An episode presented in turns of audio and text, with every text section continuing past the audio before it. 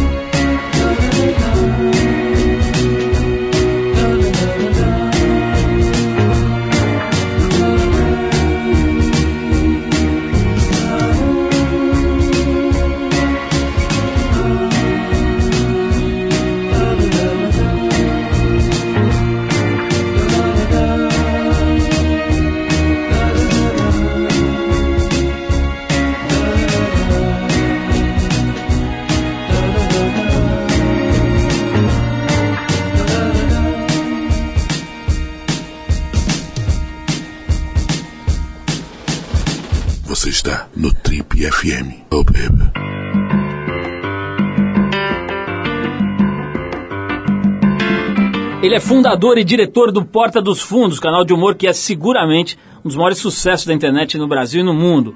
Carioca, ele cursou cinema, dirigiu curtas-metragens até que em 2010 resolveu fundar o canal de vídeos Anões em Chamas, uma espécie de embrião do Porta dos Fundos.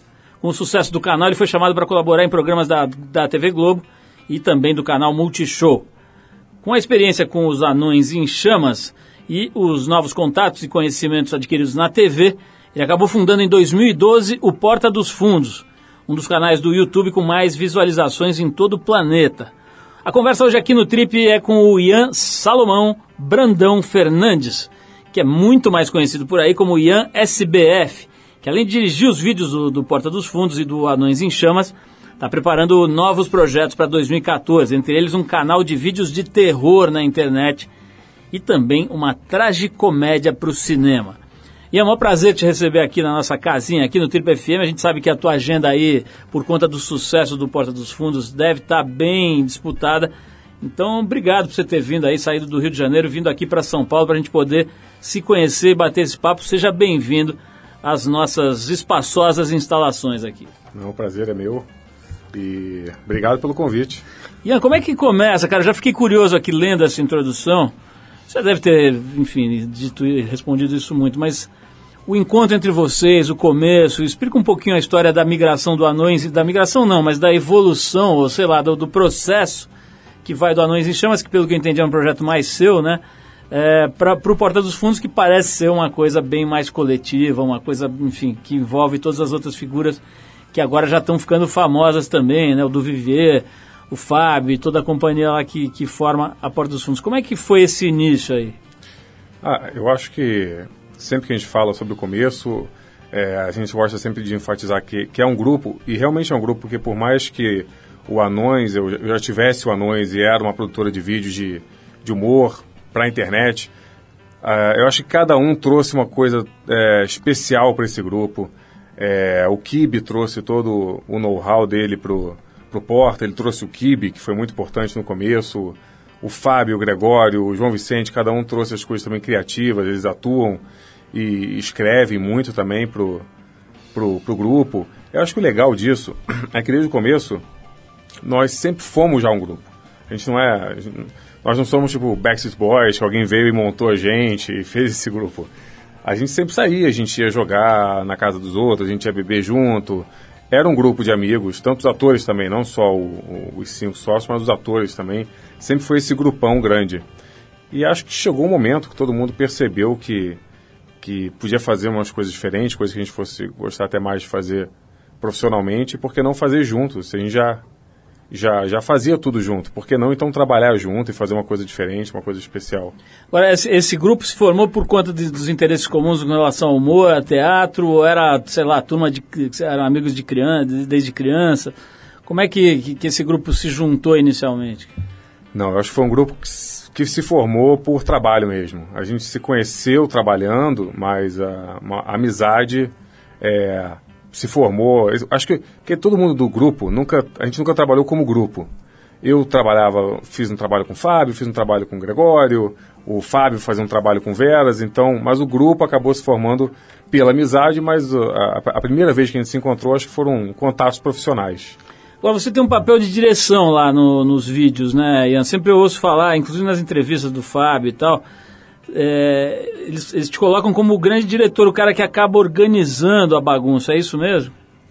É, durante o primeiro ano inteiro eu fui o único diretor do Porta.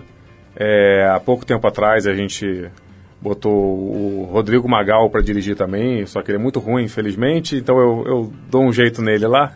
E, mas aí hoje a gente, a gente intercala a direção dos vídeos. Mas é porque além do diretor também, eu acho que eu sou, eu, eu sou muito presente, porque eu sou diretor e estou em todos os vídeos, eu acabo sendo o cara que que está muito no dia a dia lá do Porta, eu estou lá fisicamente todo dia, eu bato ponto, então eu acho que acabo tomando um pouquinho essa postura de, de, de ver o geral da coisa.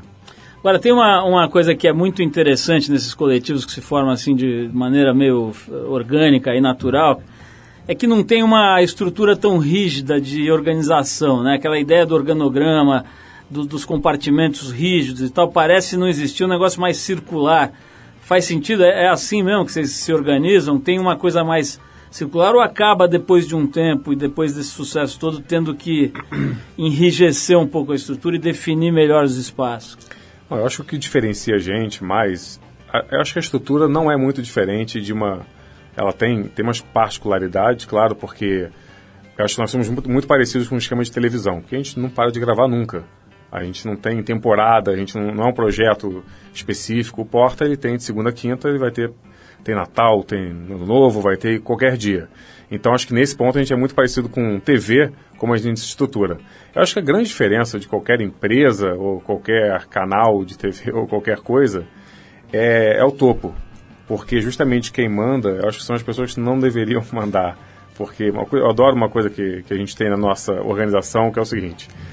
Em, quando eu trabalhava na Globo, por exemplo, quando você escreve um roteiro, que eu fui roteirista lá do, do Junto e Misturado, você precisa mandar depois esse roteiro lá para o jurídico, para o jurídico dar uma olhada, aprovar ou não. No nosso caso, a gente também tem um jurídico. Só que o nosso jurídico, ele vê o vídeo junto com todo mundo, junto com o público. Então, se for dar algum problema, é para ele segurar, não é para ele vetar nada, é o contrário, é para, oh meu Deus, e agora?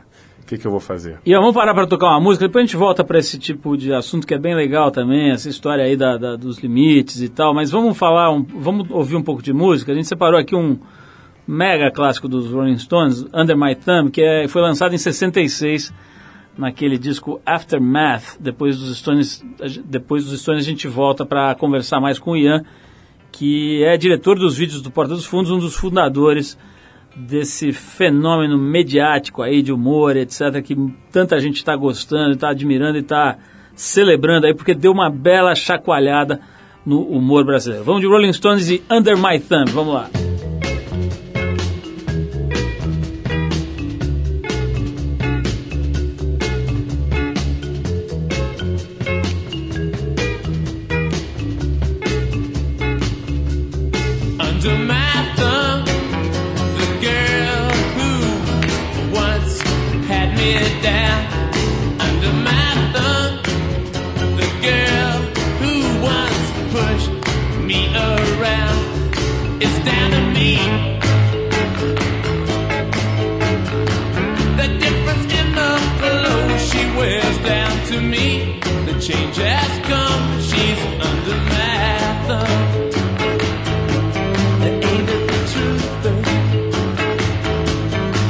under my thumb is a squirmy dog who's just had her day.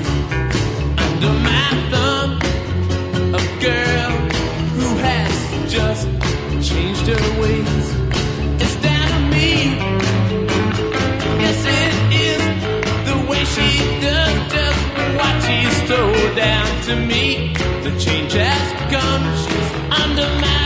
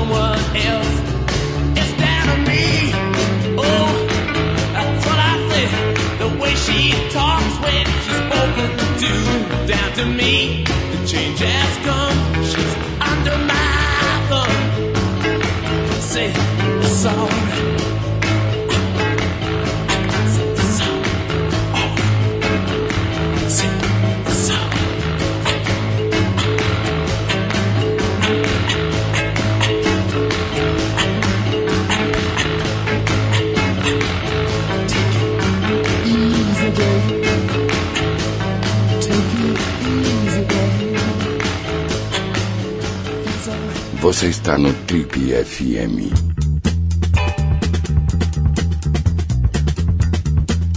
Legal, pessoal, estamos hoje aqui no Trip FM entrevistando um dos fundadores do Porta dos Fundos, o Ian SBF, que além de tudo dirige a maioria dos vídeos lá. E, ô, ô, Ian, tem uma coisa interessante aqui que é o seguinte, a gente estava dando uma, uma estudada aí na história do, do Porta e como é que, que a coisa começa, e tem um, parece que um dos primeiros trabalhos seus que a gente levantou aqui foi o curta-metragem O Lobinho Nunca Mente, que tem o Fábio Porchat no papel principal. O Fábio, em especial, vocês conheceram nesse trabalho, já eram amigos antes, como é que é a tua ligação com ele? E fale-me um pouco sobre o Lobinho Nunca Mente. Não, a gente fez esse curta, que foi muito legal, acho que foi o começo, assim, da, da minha carreira, que, vamos dizer, quando começou, mas não, a gente se conheceu num curta muito antes, que foi logo que ele chegou no Rio. Eu estava procurando um loirinho gordinho para fazer um curta, que eu trabalhava numa produtora que eu era montador, e aí minha chefa me falou, ah, tem um cara fazendo, que chegou agora de São Paulo, está fazendo é, curso de teatro comigo, acho que você vai gostar dele. E aí eu fui conhecer o Fábio, e a gente fez um curta que chamava Brasil, e nunca, nunca saiu, e o Fábio tá torcendo para que não saia ainda isso. Mas, e aí foi muito engraçado, porque a gente começou a fazer uma amizade ali, a partir desse curta, mas já tem, tem tempo isso. Deve ter, foi em 98, eu acho, 99. Então, nessas mesmas pesquisas que a gente fez aqui, o canal Anões em Chamas que você fundou em 2010, parece que foi um, uma coisa que, que mudou tua história, né? Quer dizer, foi uma, um divisor de águas aí na tua carreira. É. O que o Ale está me dizendo aqui é o seguinte, que tudo começa com você aos 29 anos, não querendo chegar aos 30, dependente da mesada da sua mãe. Como é que foi essa história? Porque apesar de ter feito curta, não sei se o pessoal sabe, mas curta não dá dinheiro e não vai dar. Então, se você estiver fazendo curta, saiba disso. Então, eu estava com 29 anos, ganhando mesada da minha mãe, mesada curta, e eu já não sabia o que fazer, já estava desistindo de tudo. E aí um dia acordei, começo do, do ano, com 29 anos, falei, não vou chegar aos 30 desse, desse jeito. E aí fui pro computador e comecei a bolar o que fazer e acabei, e acabei bolando um site chamado Anões e Chamas, que na verdade o nome veio do Gregório, ele que bolou esse nome. E, e aí comecei a fazer umas edições, e aí comecei a pegar numa câmera, chamei uns amigos, comecei a fazer uns vídeos. E aí a coisa foi indo. Seis, seis meses depois eu já estava conseguindo ir trabalhar na Globo, no Multishow, já estava começando a ganhar dinheiro, então realmente mudou a minha vida. Isso. Oi, quanto à faculdade, você falou que você teve em duas faculdades, acabou trancando, não terminando nenhuma, né? Mas o quanto esse, digamos, essa parte mais acadêmica aí, de estudar cinema, ajudou, não ajudou nesse processo aí, cara, do, do, e até culminar no sucesso do, do, do? Olha, eu acho que a faculdade teve o mesmo papel na minha vida que, que o curta-metragem teve. É, foi me mostrar que não era isso que eu queria fazer.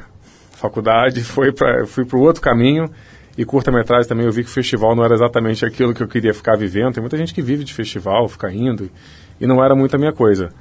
E aí você vê, acabou que eu fui, fui para a internet, eu também não sei se era... Mas acabou que a internet acabou também me levando para o cinema de novo. Bom, mas depois eu vou falar disso.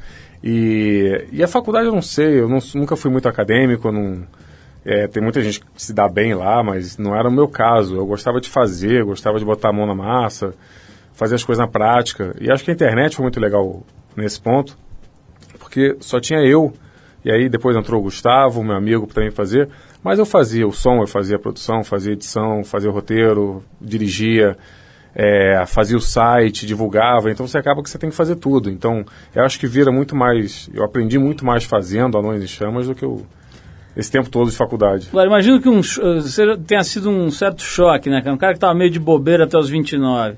Aí começa a fazer um site de, de, de vídeos de humor. De repente está na estrutura da Globo, né? Que é uma estrutura gigantesca, cheia de regras, etc. Como é que foram os seus primeiros tempos lá na Globo? Que, que, que é, o que, que isso representou na tua vida? Como é que foi isso? Eu acho que representou de novo exatamente isso. Eu sabia que eu queria voltar para a internet. Porque quando eu estava lá, eu vi era uma estrutura que, que eu não me encaixava e, e, não me encaixo ainda. Eu gosto de fazer da maneira que a gente faz hoje, uma coisa solta, com os amigos e, e nem por isso tem que ser de baixa qualidade e não profissional. Mas eu acho que a estrutura que, que se cria, no, e acho que não só na Globo, qualquer canal de TV, Hoje em dia você é uma coisa muito, como você falou, rígida, é muito, é uma estrutura muito dura. E, e eu não sou assim, não é assim que eu quero fazer as coisas. E quando eu estava lá, era, eles também têm uma imposição, você não pode fazer outras coisas, não pode fazer internet. Eu acho que isso está começando agora a afrouxar, mas pelo menos na minha época eu tive que tomar essa decisão, uma escolha. Ou eu ficava lá ou eu ficava na internet. E acho que eu fui feliz aí em, tomar essa decisão de, de, de voltar para a internet. Oi, é engraçado porque se você acho que se você perguntar para as pessoas aí quanto tempo tem o Porta dos Fundos, o nego vai achar que tem cinco anos, quatro anos por causa do sucesso, né? Foi muito violento, cara, muito meteórica, né? Essa trajetória aí. É, na verdade tem o quê? Tem dois anos, né? Menos de dois anos. Menos de dois anos, né? Menos de dois anos. Vamos falar disso, mas antes a gente vai tocar aqui o Jack Johnson, que é um cara que pouca gente sabe, nem sabe que ele tem ligação com surf, tá? não sabe que ele chegou a ser surfista profissional, chegou a competir tudo, pega, pega onda super bem, é, mora, se eu não me engano, ainda mora no Havaí. Enfim, é um músico norte-americano que muita gente já conhece, que vai tocar aqui no Brasil em março. Vai fazer shows lá no Rio e aqui em São Paulo e também em Floripa. Vamos ouvir a música Banana Pancakes, do disco In Between Dreams, que saiu em 2005. Depois da música a gente volta para falar um pouco mais com o diretor do Porta dos Fundos, Ian SBF. Vamos lá de Jack Johnson.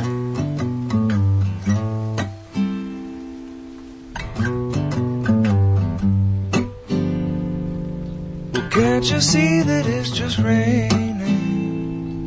There ain't no need to go outside. Baby, you hardly even notice when I try to show you. Song is meant to keep you doing what you're supposed to. Waking up too early, maybe we could sleep. Make you banana pancakes, pretend like it's the weekend now. We could pretend it all the time. And can't you see that it's just raining? There ain't no need to go outside. But just maybe like a ukulele. Mama made a baby. Really don't mind the practice, cause you're my little lady. Lady, lady, love me, cause I love to lay you lazy. We could close the curtains, pretend like there's no world outside. Then we could pretend it all the time. Can't you see that it's just raining? There ain't no need to go outside. Ain't no need, ain't no need.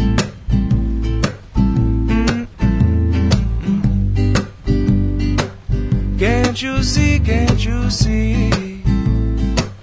Rain all day and I don't mind. Telephone singing, ringing, it's too early, don't pick it up. We don't need to, we got everything we need right here, and everything we need is enough. Just so easy when the whole world fits inside of your arms. Do we really need to pay attention to the alarm? Wake up slow, mm-mm, wake up slow. Even notice when I try to show you this song is meant to keep you from doing what you're supposed to. Waking up too early, maybe we could sleep. Make you banana pancakes, pretend like it's the weekend now. And we could pretend it all the time. And can't you see that it's just raining? There ain't no need to go outside. Ain't no need, ain't no need. Rain all day and I really, really, really don't mind. Can't you see, can't you see? We gotta wake up slow.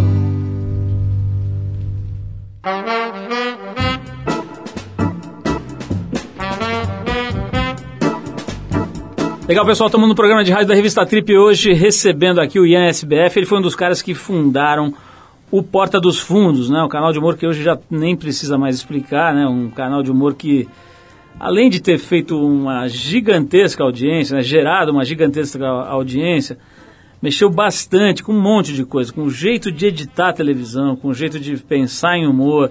Bem legal aí a interferência que vocês fizeram, né? Ian, no cenário geral aí, nacional, em especial do humor. Agora, a gente está falando antes de, de parar para ouvir aqui o Jack Johnson, cara, que o quão rápido isso aconteceu, né? E menos de dois anos, né, do primeiro vídeo até agora e, pô, já, enfim, uma revolução. A vida pessoal de vocês certamente está tá mexida, né? Tá afetada por isso. O Fábio teve aqui, eu não sei como é que ele era antes, mas ele está completamente enlouquecido, né? E 300 mil demandas e, enfim, convites de tudo que é lado e grana e tal. Como é que tem sido, cara, para você que de alguma maneira parece ser ali uma espécie de centro, de eixo ali da turma, administrar, primeiro como pessoa, né? Essa, essa violenta eh, sucesso, exposição e etc., depois com o grupo, né, cara? A gente sabe que grupos que têm muito menos êxito uh, sofrem conforme a coisa vai evoluindo, né? Gente é gente e a, a convivência é sempre complexa. Conta um pouquinho pra gente como é que está sendo aí administrar esse, essa, esse meteoro aí.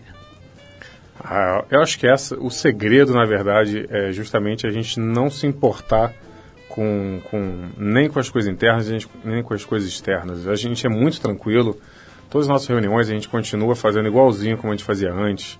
É, eu acho que a gente continua. As coisas que, que importam para a gente são as coisas que a gente gosta de fazer, que interessam a gente fazer. E, e até pessoalmente, eu acho que também continua sendo assim. A gente continua fazendo as mesmas coisas, a gente é, ri das mesmas coisas, a gente se encontra do mesmo jeito. Acho que o que muda um pouco é a gente não, não tem mais tempo de se encontrar tanto. Mas eu acho impressionante, isso é, é, verdade, eu acho impressionante como a gente consegue manter o mesmo espírito e a mesma vida que a gente tinha de dois anos atrás, quando a gente só ficava se encontrando para ler os textos e, e rir daquilo. Eu acho que muita pouca coisa mudou nesse aspecto. É claro que muita coisa mudou, mas acho que é tão é tão administrável isso. Acho que menos talvez na vida do Fábio. O Fábio sim tá, tá com uma vida muito doida. Muito louca. Ô Ian, do ponto de vista de negócio mesmo, né, do Porta dos Fundos deu um salto aí, imagino que o faturamento lá tenha crescido uma razão proporcional aí ao, à audiência e tal. Quer dizer, vocês têm um, um, esquema de administração profissional? Porque estou vendo que você, o teu background aqui, cinema tal, vejo que nenhum dos outros lá, até onde eu sei, é, enfim, se preparou para esse lado de um negócio, né, para a gestão Sim. e tal. Como é que é esse aspecto mais empresarial lá do Porta, cara? Como é que vocês cuidam disso?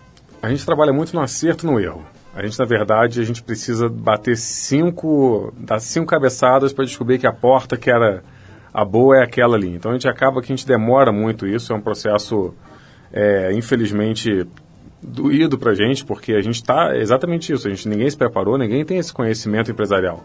Mas a gente descobriu muita coisa, aprendeu muita coisa fazendo eu acho hoje que a empresa está totalmente nos trilhos, a gente está indo, obviamente, super bem, mas era, a gente está tentando ainda é, melhorar essa parte, se profissionalizar e, e, empresarialmente, sabe? Mas falta ainda um pouco, mas a gente já, já, já foi muita coisa.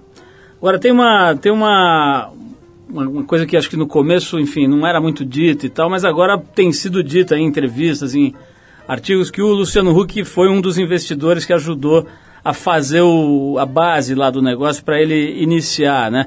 Como é que se deu esse encontro aí? Tem um negócio do, do, do... O Kibe trabalhava no programa dele, é isso? É, na verdade o Kibe e o João, eles trabalhavam no Caldeirão do Hulk. Eles eram roteiristas lá. É, então, assim, todo mundo se conhece, então... É, sempre foi isso, sempre foi o grupo é sempre maior do que um grupo de amigos sempre é maior do que a gente acha, né? Uhum. E aí vocês é, conseguiram fazer, mostrar para o Luciano, ele viu o potencial na, na, no, no, que vocês estavam preparando, é isso? Na verdade, sempre começou, a gente nunca teve, quando as pessoas falam isso, elas pensam que a gente começou com uma estrutura e que veio alguém, botou dinheiro. Na verdade, nunca foi isso. Na verdade, eu botava o meu dinheirinho, todo mundo botou o mesmo dinheirinho, cada um nossa, eu nem lembro quanto que era, mas a gente, a gente começou, a gente estava na, na, na, sala do centro, lá, lá no Rio de Janeiro, que era da Mães em Chamas. O Porta dos Fundos, os primeiros seis meses do Porta, era numa sala de 25 metros quadrados com 10 pessoas. Então, nunca teve essa estrutura que as pessoas acham que a gente começou tendo, que não sei o quê. Ao contrário, era a câmera que eu tinha comprado, a 7D, que era do Anões em Chamas. A, a, o computador de edição ainda era o, o meu, que eu trouxe de casa. Então nunca teve uma estrutura. A gente foi ter uma estrutura, acho que, provavelmente lá por quase um ano de porta, que foi quando a gente começou realmente a, a ganhar dinheiro, que a gente foi, foi para um prédio. E aí a coisa começou a andar. Mas desde o começo, todo mundo participando, todos que entraram, sempre foi muito na nessa brincadeira de amigos, nessa coisa tranquila, nunca foi uma empresa, a gente nunca, agora a gente é. Ô como é que é a questão da grana? Eu já, eu já vi comentário de gente do mercado de publicidade tal, dizendo que apesar do enorme sucesso, ninguém discute, enfim, o negócio de vocês é um, um êxito absoluto. Mas eu já vi comentários de que a, contrapartida em grana do mercado não está não tá à altura do que vocês estão conseguindo de impacto, de audiência, etc. Que o, o Porta dos Fundos, em resumo, não fatura tanto assim. É verdade isso, cara? Vocês estão, você acha que vocês estão conseguindo buscar no mercado algo, uh, digamos, proporcional ao que vocês estão entregando de audiência, de qualidade, de sofisticação ali do humor e tudo? Isso que é interessante. Eu acho o tanto assim que é, é o que, que, será tanto assim? Porque, por exemplo, eu acho que de, quando a gente começou, o que se colocava de dinheiro na internet se você pensar nessa proporção, a gente trouxe uma revolução absurda para o que se investe hoje na internet. Se você me perguntar se eu acho que a gente hoje ganha o que a gente deveria estar ganhando para o que a gente faz, com certeza não. Eu acho ainda que é muito pouco frente ao que a gente entrega para o cliente, para a agência, o, o que é que seja. Mas eu vou te falar que eu não acho que eu não acho não, tenho certeza que não estamos nem um pouco longe do número de TV. Só que mesmo assim, eu acho que esses números são muito pequenos, porque a gente entrega muito. Isso é certo. Ô Ian, você, você com 29 estava meio preocupado ali, o que vai ser da minha vida e tal. Acho que agora com 33 isso mudou um pouco. Você deve ter, no mínimo, já uma condição financeira bem diferente daquela época da mesadinha suada da véia, né? Como é que, como é que, tá, é. como é que é essa parte para você, cara? Primeiro, assim, não só, é, o, enfim, o que, que você está fazendo e como é que você está pensando, mas principalmente, assim, a importância da grana na tua vida, cara. Em que lugar ela aparece na hora que você faz a listinha das coisas que fazem sentido? Eu não vou ficar contando vantagem, mas eu comprei uma TV ontem. Olha, o legal do dinheiro, quando a gente começa a ganhar e a gente realmente... Eu acho que o legal é isso, você não precisar mais se preocupar com dinheiro. Hoje em dia, quando eu vou aceitar algum trabalho, eu vou fazer algum, algum projeto, a última coisa que eu penso é quanto eu vou ganhar com isso. É claro que eu quero ganhar, mas não é a minha preocupação. Então eu posso escolher as coisas que eu acho que são muito legais e que são muito maneiras e que eu vou me divertir e que é assim que eu quero viver. Então acho que é isso. Dinheiro, para mim, serve para eu não ter que ficar pensando em dinheiro. Você é um cara que se liga, por exemplo, em prestar atenção com o que fazer, com investimentos, etc. Ou fica naquela meio, meio enfim, passivo ali, vendo o que tá, os outros estão fazendo? Como é que você lida com grana? Hum, acho que eu não sou o melhor para investir e para administrar dinheiro, não. Mas eu vejo, por exemplo, eu vejo quem está lá do porta, ah, você está fazendo tal coisa, ah, você está investindo com alguém, aí eu vou e tento, tento ir um pouquinho na, na onda de quem está tá sabendo, quem está ganhando mais do que eu. Eu falo muito com o Fábio.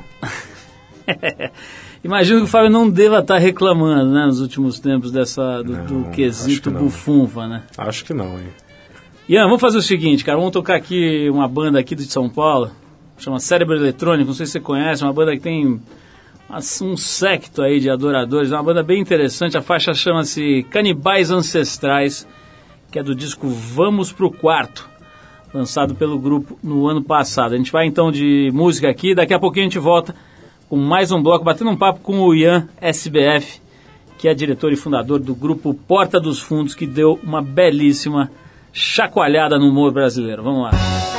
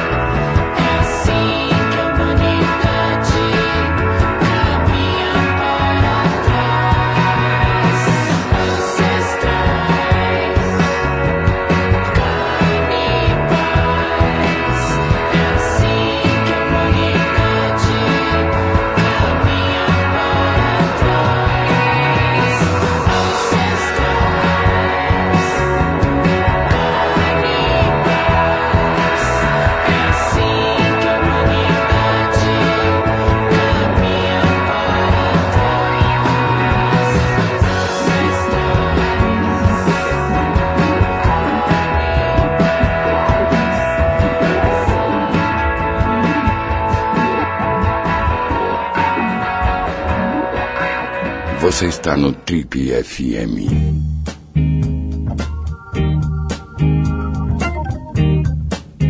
Legal, pessoal, estamos de volta. Esse é o programa de rádio da revista Trip. A gente está hoje conversando com o Ian SBF, que é um dos caras que fundaram o, o Porta dos Fundos, que, pô, todo mundo sabe, tem feito um enorme sucesso, né?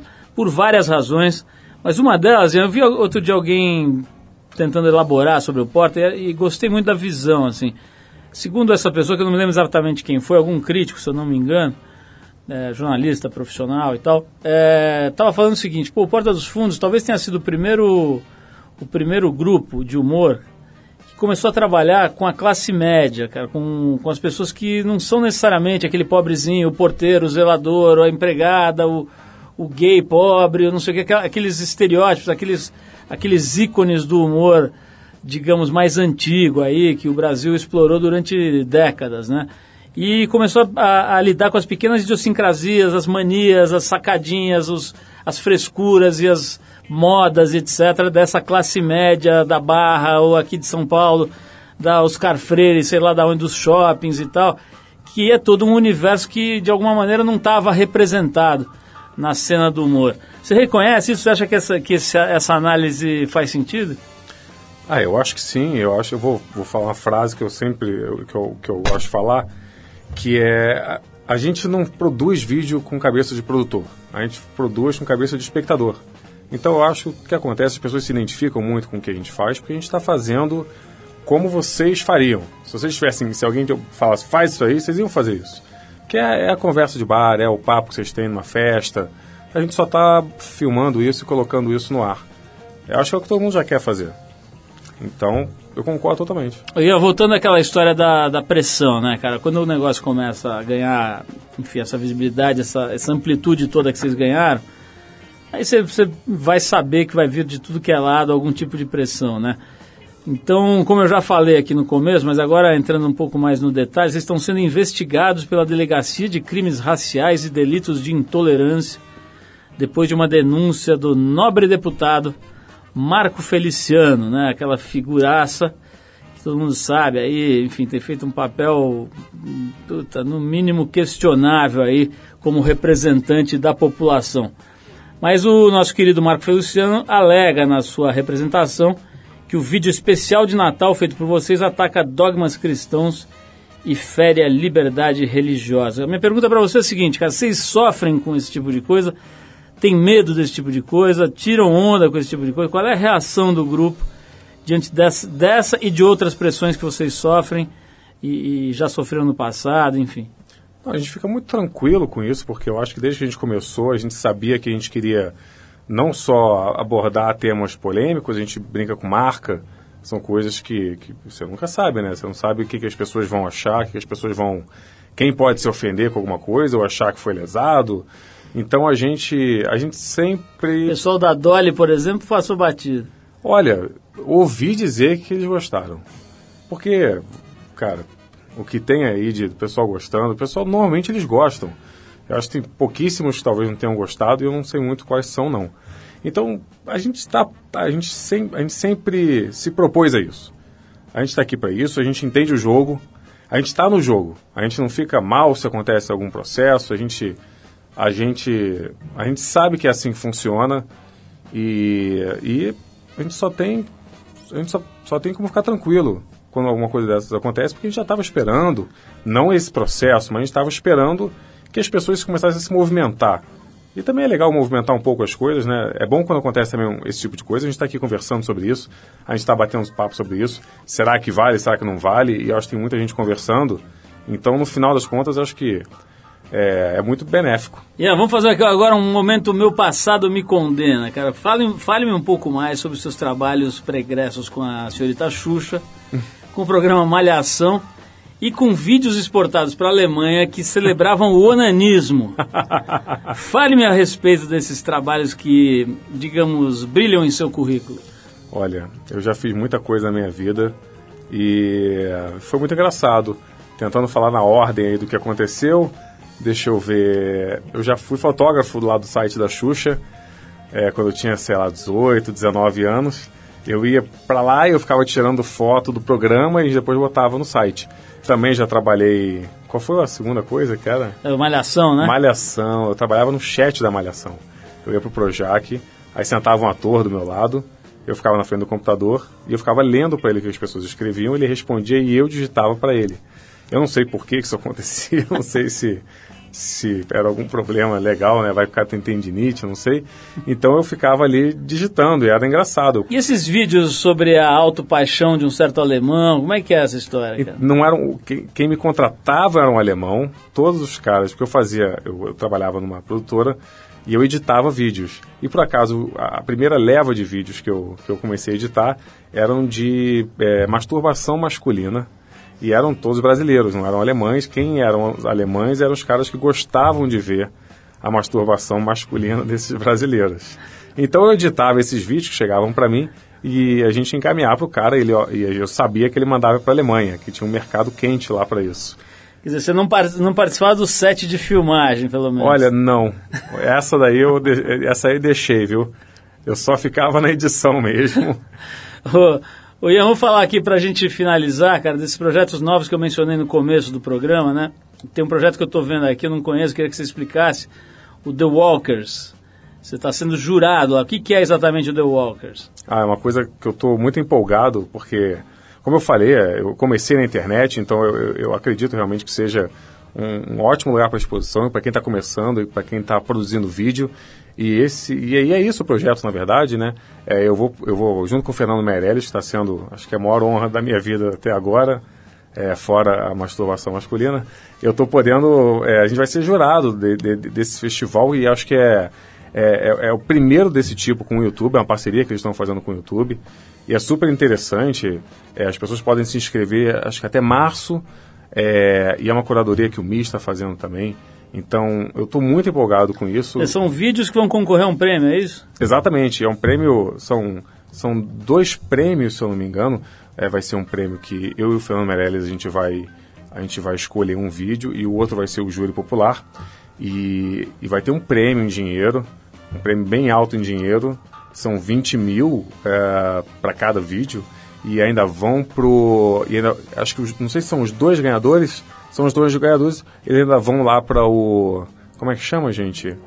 New York Film Academy. E, e eu fiquei, eu admito que eu fiquei um pouco com inveja disso, que eu pensei, mas eu, por que, eu nunca fui para isso? E, mas tudo bem, mas a gente vai escolher esse pessoal e eles vão para lá. E eu tô achando isso inacreditável, porque é justamente uma coisa que eu acredito muito e me interesso muito, essa é, essa propulsão para quem está começando agora. Oi, é e aí, dia 12 agora, só para falar, que vai ser legal, eu vou fazer uma palestra dia 12 agora de fevereiro, lá no MIS, é, que vai ter muito a ver com isso também, e é o pessoal da, da Jornal que também está tá, tá, tá proporcionando isso. Eu vou falar também sobre o Porta, eu vou falar sobre o projeto, e vou falar bastante sobre é, como fazer também um pouco da produção de vídeo e... Ian, queria te agradecer muito pelo papo, pela presença aqui, espero que a gente se encontre em breve. Aí tem um filme também, né? Você está fazendo um filme, não é isso? Eu e Fábio, vamos começar a filmar agora. Ah. Abril, e acho que lança ainda esse ano. É um longa, né? É um longa nosso, vai pro cinema e vai ser, vai ser muito legal, um roteiro de muito tempo atrás. Já tem nome? Um Homem Entre Abelhas. Um Homem Entre Abelhas estrelando Fábio Pochá. É isso aí.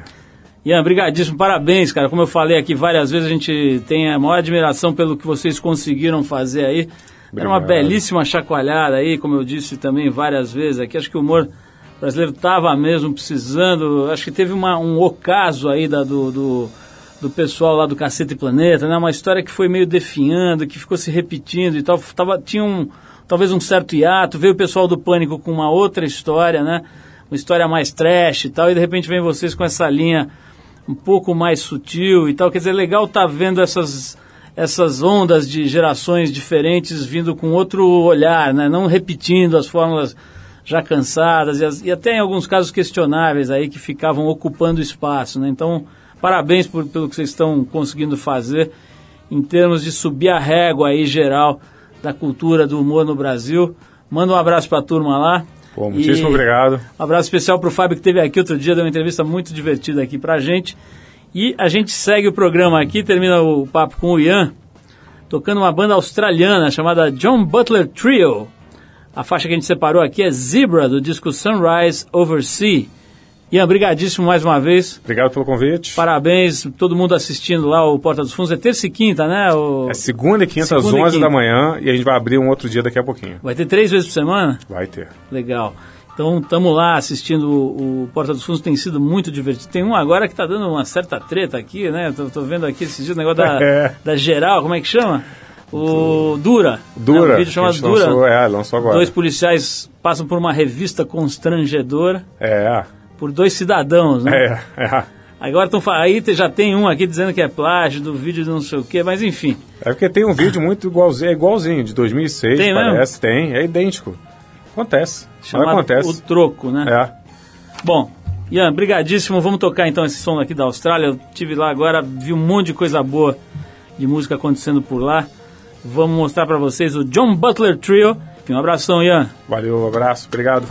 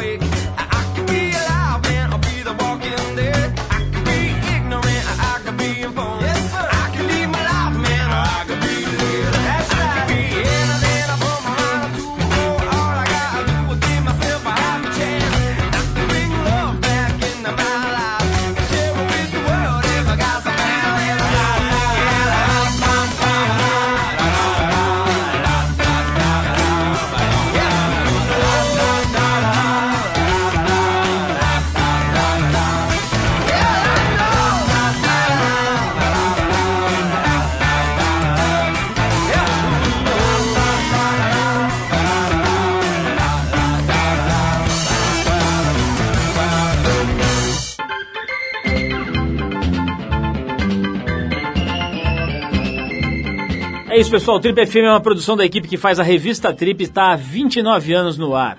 Apresentação Paulo Lima, produção e edição Alexandre Potashev. Para falar com a gente, você pode escrever para radio@trip.com.br ou então pode nos adicionar no Twitter. A gente está lá no tripfm. Para quem perdeu o programa de hoje, quer escutar de novo ou quer conhecer melhor o nosso trabalho, acesse o trip.com.br. Lá você vai encontrar um arquivo com centenas de entrevistas feitas por aqui nos últimos 13 anos. E você pode baixar essas entrevistas para escutar a hora que quiser e onde quiser. Você também pode acessar esse arquivo pelo aplicativo da Trip para o iPhone. É só procurar lá na Apple Store, que ele é gratuito. Na semana que vem a gente volta nesse mesmo horário com mais um Trip FM. Um abração e até a próxima!